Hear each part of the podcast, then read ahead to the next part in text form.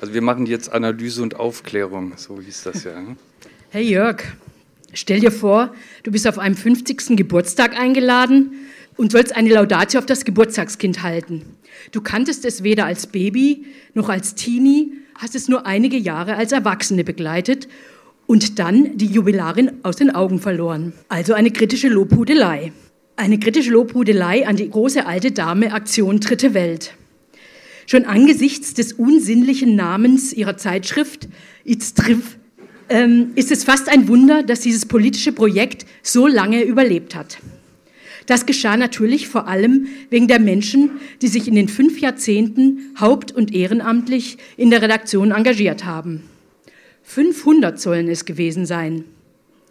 Grund genug, diese Geschichte Paroli laufen zu lassen. Hier spricht Horst Rubisch. Ähnlichkeiten mit anwesenden Personen sind reiner Zufall.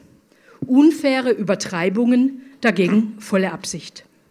Die ADW war im Frühjahr 1968 durchaus eine Gegengründung zum SDS. Man darf die dritte Welt nicht den kommunistischen Studenten überlassen, hat man sich gedacht. Manche meinen übrigens, die ADW entstamme aus einem eher sozialdemokratischen Elternhaus. Andere wiederum sprechen von einer volkswirtschaftlichen Clique, die an der Wiege das Kind schaukelte. Auch Juristen sollen herumgestanden haben. In jedem Fall also Bügelfalte und Schlips. Naja, das sind doch bürgerliche Kategorien und Alternativspießer-Klischees. Das Bemerkenswerte der ADW von Beginn an war ja doch, dass in jeder Gruppe und in jeder Generation eine heterogene Grundmischung vorhanden war. Anders übrigens als in anderen neulinken Gruppen, vor allem bei den Parteisoldaten des Kommunistischen Bundes Westdeutschland. 1968 sind eben alle, deren Herz am linken Fleck war, gegen Kapitalismus und Kolonialismus auf die Straße gegangen. Hunger, Ausbeutung, Krieg, Abhängigkeit. Die dritte Welt wurde entdeckt und nummeriert. Die Gesellschaft und mehr noch das System wurden in Frage gestellt. Und es wurde ein Zusammenhang angenommen zwischen dem Reichtum des Nordens und der Armut des Südens. Und als Symptom dieses globalen Unwesens die Entwicklungspolitik kritisiert. Entwickeln musste sich jedoch zunächst einmal die ADW selbst. Erster großer Höhepunkt war Ende 1968 die gewaltige charismatische Taufparty mit großer Ernst-Bloch-Musik, mit Günthers krasser Blechtrommel und dem Entwicklungsministranten Erhard Eppler. Auch nicht zu vergessen unser großer KPD-AO-Vorsitzender Jürgen Horlemann und ein NN aus CDU. Naja und 4000 Zuschauern in der vollgepackten Stadthalle. Nach diesem beeindruckenden Starauflauf kamen die Kindlein zuhauf. Nicht noch mehr studentische Spezialisten aus Fachschaften, sondern Aktive vom Kirchentag, Praktiker aus ASA-Programmen, auch einige bündische Kommunisten und sogar Sportfreunde von der Sternwaldwiese. Dort spielten nämlich nicht nur wöchentlich die vom KBW ausgeschlossenen gegen die vom KBW ausgetretenen Volleyball um den Pol Pot, sondern die Internationalisten übten für ihre völkerverbindenden Sportfeste und spielten antiimperialistisches Volleyball, das heißt also gute Völker gegen schlechte Völker. Doch zurück zu den Anfängen. Aus dem Büchertisch in der Mensa wurde also Brot für die Welt von links unten. Apropos unten. Zu Hause war man zuerst im feuchten Keller, in der Scheffelstraße. Immerhin hatte man einen Tisch. Um den ging man herum jeder schnappte sich eines der Blätter, die darauf herumlagen. Einer tackerte die Blätter am Ende zusammen und schon hatte man eine Zeitschrift. Das nennt man endogene Entwicklung. Entwicklungshilfe bekam die ADW-Familie von VW in Form eines Busses. Natürlich musste man dafür bezahlen, wie in der wirklichen Verwicklungshilfe auch.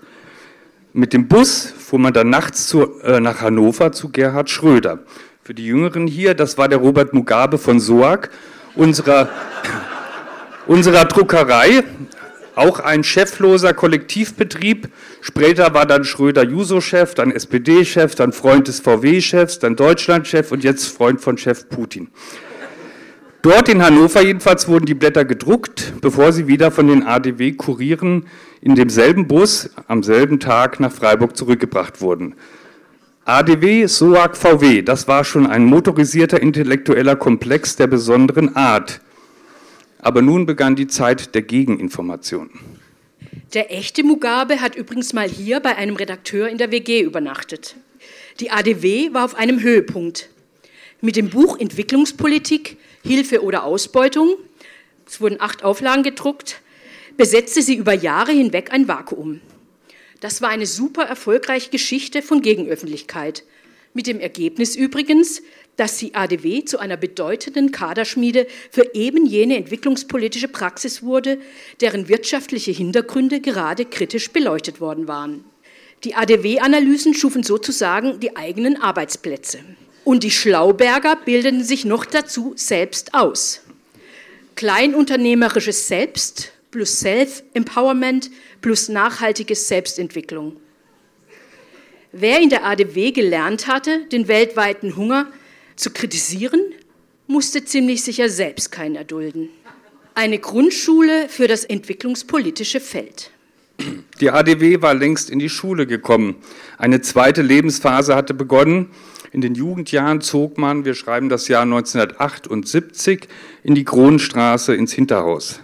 Neue Freunde waren längst dazugestoßen, und zwar aus der linken Nachbarschaft. Man wohnte in einem antiimperialistischen Viertel. Da war ein wenig die Ironie der Geschichte im Spiel, denn die ADW war ja einst in Abgrenzung zum SDS gegründet worden, den es längst nicht mehr gab. Dafür war die ADW inzwischen gründlich SDSisiert worden. Die Entwicklungshilfe sollte nicht mehr verbessert, sondern zerschlagen werden. Die Dependenztheorie war die theoretische Basis, von der aus die Welt interpretiert wurde. Man sympathisierte offen mit den antikolonialen und antiimperialistischen Befreiungsbewegungen im Trikont. Das ging meist nach antiimperialistischer Schablone und striktem Lagerdenken. Superplamagen der neuen Linken zuvor, wie die Sympathien mit Maos Kulturrevolution oder den Roten Khmer in Kambodscha, hatten kaum zu Erschütterungen geführt. Und generell galt, wenn es mal ruppig wurde, wir spielen ja nicht Halma. Auch intern nicht. Als sich die KBWler vor einer Sitzung trafen, und die Abstimmungsverhalten untereinander absprachen, flogen sie wegen Fraktionsbildung raus. Dafür gab es am Ende der 1970er immer wieder Zulauf aus der autonomen Szene. Manche aus der ADW nahmen auch am Freiburger Häuserkampf teil. Irgendwie gehörte ja doch alles zusammen. Dreisameck und Dreieckshandel, Dritte Welt und Dreitagekrieg.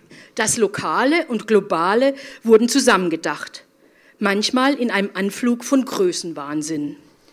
Wer überall Zusammenhänge sieht, wird bald Opfer paranoider Logik. Auch dann, wenn es im richtigen Leben tatsächlich Verschwörungen gibt und nicht nur Verschwörungstheorien. Zusammen gehörten aber in jedem Fall das Private und das Politische. Die ADW war auch ein Lebenszusammenhang und die Demokratie war eine Lebensform. Die Kronenstraße war in den 80er Jahren umzingelt von ADW-WGs. Drei allein in der Talstraße, dazu noch die Goethestraße und die Lessingstraße. Man wohnte zusammen, arbeitete zusammen, aß täglich zusammen. Aus diesem eigentlich politischen Zusammenhang entstanden Freundschaften, aus einigen sogar Kinder. Der Kollektivismus stand eben hoch im Kurs. In einem selbstverwalteten Laden ohne Chef und Staat ja auch eine Selbstverständlichkeit. Die Trennung von Kopf- und Handarbeit sollte aufgehoben werden. Es soll ja sogar rotierende Dienste gegeben haben, wobei die Erinnerungen da doch deutlich auseinandergehen, vor allem zwischen Kopf- und Handarbeitern. Theoretisch zumindest konnte man morgens den Müll raustragen und die Post holen, dann angeln gehen, den Fisch selber ausnehmen, nachmittags dann einen Finanzplan verabschieden, das Arbeiterfäustchen ballen und den Sandinisten einen Gruß schicken und schließlich abends ein kritischer Kritiker sein. Wenn einer ins Parlament wollte, dann hat das die Gruppe erst einmal genehmigen müssen. Das gemeinsame Layouten mit dem revolutionären Fixo-Gum wurde zum Teambuilding. Andere Betriebe holen für teures Geld Eventmanager, Motivationstechniker, Coaching-Gurus. Sie bauen Flöße, sprechen mit Pferden und reisen ins Mittelalter. In der ADW wurde einfach zusammengeklebt, Bildunterschriften getextet, die Herumstehenden befragt und hatten diese zwei Tage eine Menge Spaß. Zugegebenermaßen waren einige nach fünf bis zehn Jahren Kollektivismus auch abgefrühstückt. Man muss auch mal gehen können, sagten die einst Junggekommenen, die nun um die 30 herum waren. Einige wollten endlich eine richtige Stelle.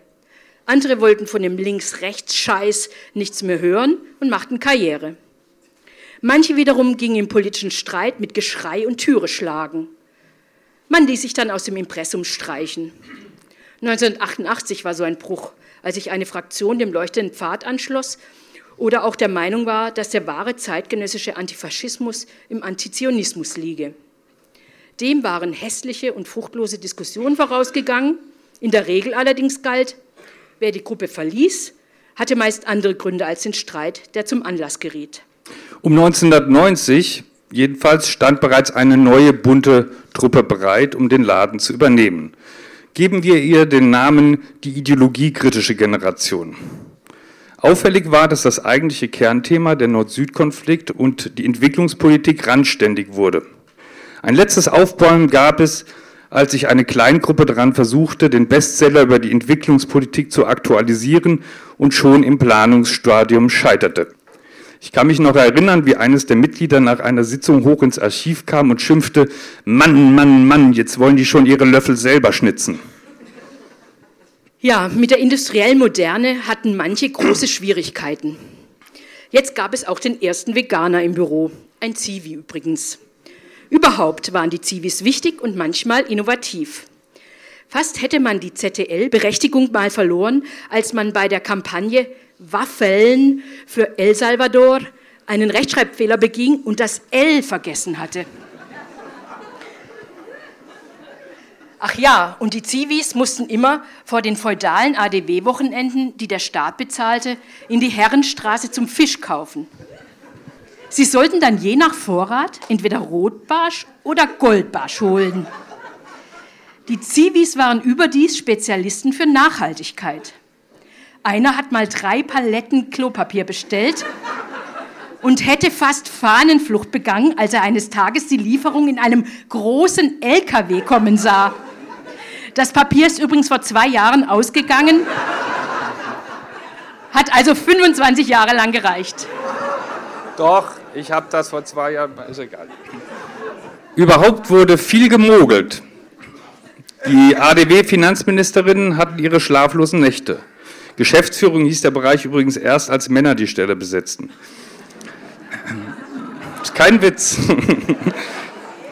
Paragraph 19 Stellen, Arbeitslosenunterstützung, ABM mit Rückspenden, Arbeitslosenunterstützung, dann eine feste Stelle über das Institut für Dritte Weltforschung mit Rückspenden, danach Arbeitslosenunterstützung. Manche konnten mit dem Paket einige Jahre in der ADW arbeiten. Die tatsächliche Arbeit war gleichwohl intensiver als woanders. Ich persönlich kann mich an kein Uniseminar erinnern, wo ich dermaßen viel gelernt hätte wie in einer Themenschwerpunktgruppe der ADW. Hier eignet man sich Inhalte kommunikativ und auch kontrovers an, wie es in einem zweistündigen wöchentlichen Seminar gar nicht möglich wäre. Wer zudem mit einem eigenen Text durch das Stahlbad der Mittwochsredaktion gegangen war, den konnte es danach so schnell nichts mehr erschrecken. Wer diese Schule mitgemacht hat, merkte später, wie lachhaft woanders im wirklichen Berufsleben kritisiert und redigiert wird. Die meisten dieser Generation ab 1990 sind heute Textarbeiter und Textarbeiterinnen. Allerdings haben viele auch ein Subordinationsproblem und sind für das normale Berufsleben verdorben.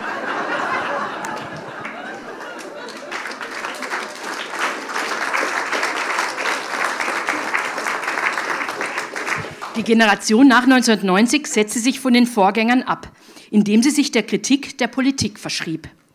Das lag zum einen an den Leuten, Manche orientierten sich an der Frankfurter Schule, andere waren bürgerliche Autonome, das heißt Autonome, die Bücher lasen. Das lag aber auch an der allgemeinen politischen Entwicklung. An dem Doppelwopper von 1989 konnte man sich schon verschlucken. Die Sandinisten wurden schnörkellos abgewählt und die weltgeschichtliche Alternative zum Kapitalismus, der Sozialismus, verschwand mit einem Winseln von der Bühne. Den hatte man zwar nicht geliebt, aber das ausgerufene Ende der Geschichte traf linke Politik ins Mark. Der weltweite Befreiungskampf war nun nichts mehr als eine hohle Phrase. Wer radikal bleiben wollte, orientierte sich eher an der Initiative Sozialistisches Forum, deren Jour fix ein Jahrzehnt lang der linksintellektuell attraktivste Ort in Freiburg war. Für die Älteren hier, die ISF war so etwas wie der KBW der 90er Jahre. Ihre Wertkritik kannte die Formel, um den Code der kapitalistischen Gesellschaft und ihres Verblendungszusammenhangs zu knacken. Die Kritik am falschen Ganzen musste logischerweise global anwendbar sein, ob es um Bananenhandel, die Unterdrückung der Aborigines, die Menschenrechte oder linke vernetzte und verstrickte Lobbyarbeit ging. Die Deutungsschablonen lagen auch hier oft gestandsbereit. Es gab nach 1989 aber auch wirklich wenig an emanzipativer Praxis, was zu neuen Illusionen eingeladen hätte. Die große Ausnahme war vielleicht der Anti-Lenin aus Chiapas, der Subkommandante Marcos mit den Zapatisten. Bevor er sich die Hände blutig machte und von Macht korrumpiert wurde, ging der Zorro einfach nach Hause. Fragend schreiten wir voran. Soziale Bewegungen, machtfreie Räume und ein kritischer Internationalismus, das waren lose Orientierungspunkte nach den weltpolitischen Halluzinationen. Aber es gab auch neue weltanschauliche Angebote, nämlich die erwähnte antideutsche Tendenz. Dazu kam eine große Verwirrung um die Frage der militärischen Intervention des Westens. Beginnend mit dem Massenmord in Ruanda und dann verschärft nach 9-11. Der Grundsatz, im Zweifel gegen den Krieg und gegen moralische Kriegskredite galt nicht mehr. Don't mention the war. Don't mention the war. Immerhin war die ADW der 90er sehr hellsichtig, was die Bedeutung von Flucht und Migration, Rassismus und Identitätspolitik betraf, die uns heute mehr denn je beschäftigen. Das, was heute die Republik, Europa und bald die ganze Welt erschüttert, hatte das IZRW schon lange im Visier, den ganzen Nationalismus und Autoritarismus. Trotzdem oder vielleicht gerade deshalb ging es mit den Abos immer weiter bergab. Manchmal schien es dabei fast, als würde es die Redaktion geradezu noch darauf anlegen, die alte Soli-Bewegung mit Publikumsbeschimpfung zu verkraulen. Insbesondere mit der Gesellschaft für das bedrohte Volk war man im Dauerclinch. Aber auch innerhalb der Gruppe verhärteten und polarisierten sich die Fronten über die Reizthemen Krieg und Israel, sodass die Heterogenität, die früher für Vitalität gesorgt hatte, nun als schwierig empfunden wurde und lähmte. Ein deutliches Indiz für die verlorene Lust am Streit. Die ADW-Wochenenden wurden eingestellt. Man fuhr nicht mehr gerne zusammen in den Urlaub. Dass allerdings kein Generationswechsel wie die Jahrzehnte davor stattfand, als die Jungen die Alten mehr oder weniger aus der großen Stra Straße hinausschubsten, hatte mit all dem wenig zu tun. Auch nicht mit den angeblich unprofessionellen Arbeitsstrukturen, die ein Vorstand zu analysieren sich vorgenommen hatte der Modernisierungsvorstand, der mit Personalprofilen Unternehmerisches gegen Weltverbesserisches setzen wollte, scheiterte schon durch Dappigkeit in den Startblöcken. Aber das war, wie gesagt, nicht der Grund für den ausbleibenden Generationswechsel. Es waren schlicht keine neuen Jungen da, die alles besser machen wollten. Die jetzige Redaktion ist nun schon länger im Amt, als Kohl und Merkel jeweils Kanzler waren. Das mit dem ausbleibenden Generationenwechsel stimmt aber nicht ganz. Ab Anfang 2000 hat das ADW-Schiff immer mehr Beiboote ins Wasser gelassen. So wie die großen Verlage auch. Die Zeit verkauft Wein, mit Geo kann man verreisen. Und die ADW ist ja schon immer mehr, viel mehr als nur eine Zeitschrift, aber keiner merkt's. Da ist natürlich das Archiv, das tourismuskritische Projekt Fernweh, das Bildungsprojekt Fernsicht, der Südnordfunk, Freiburg Postkolonial, Turuk und die Doppelkopfrunde. Insgesamt arbeiten derzeit zwölf Hauptamtliche, alle in Teilzeit, in der Kronenstraße. Wer da mal mittags vorbeikommt, könnte meinen, es handele sich um ein generationenübergreifendes Arbeitsprojekt samt Katze Kio, die übrigens bei eBay gekauft wurde. Ja, liebe Gäste, was bleibt? Drei Generationen, wir nannten sie eine sozialdemokratische, eine antiimperialistische, eine ideologiekritische, plus eine erneute Veränderung, die noch keinen Namen hat. Jede Generation grenzt sich dabei von der Vorgängerkohorte ab. Das ist der Sinn der Geschichte. Das nennt man Generation Building. Zudem viele politische Dummheiten, aber ständige Lernprozesse, vor allem in Demokratie als Lebensform. Aufregende und intensive Zeiten, die viele ADWler als die besten Jahre ihres Lebens bezeichnen. Die ADW ist ein 1968er Produkt und damit Teil der Geschichte der neuen Linken in der Bundesrepublik und der politischen kulturellen Veränderungen in dieser Republik bzw. der Strukturen, die eben nicht verändert worden sind. Verändert hat sich allerdings vor allem die Öffentlichkeit. Während es in den 1970er Jahren zu wenig Informationen über das globale Dorf gab, hat man heute zu wenig Zeit, um all die Informationen zu lesen, die man auch ohne allen medialen Unsinn lesen könnte. Insofern ist es vielleicht ganz sinnig, dass in der Kronstraße die Aktion wieder an Gewicht gegenüber der Information gewonnen hat. Wie auch immer, am Anfang, ihr erinnert euch, stand die gigantische Taufparty in der Stadthalle. Heute zum 50. Geburtstag machen wir wieder eine Party. Natürlich ersetzen wir dabei das anfängliche T der Taufparty durch ein S. Viel Prost dabei.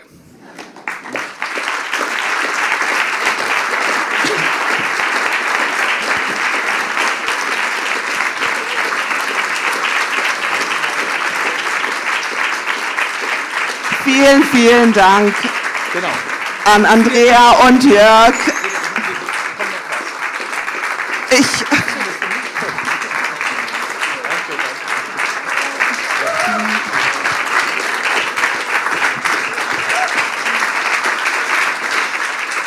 Es freut mich wirklich sehr, dass ihr beide das große losgezogen habt und diese Laudatio gehalten habt, nachdem viele, viele abgesagt haben. Das muss man hier an dieser Stelle auch sagen.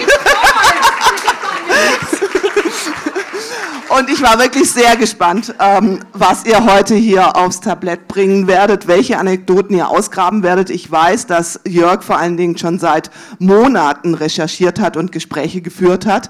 Und ähm, ich kann nicht sagen, dass wir glimpflich davon gekommen sind, aber es ist ja auch unsere Art, dass wir bitterböse und kritisch sind und das auch weiterhin bleiben werden. Dankeschön.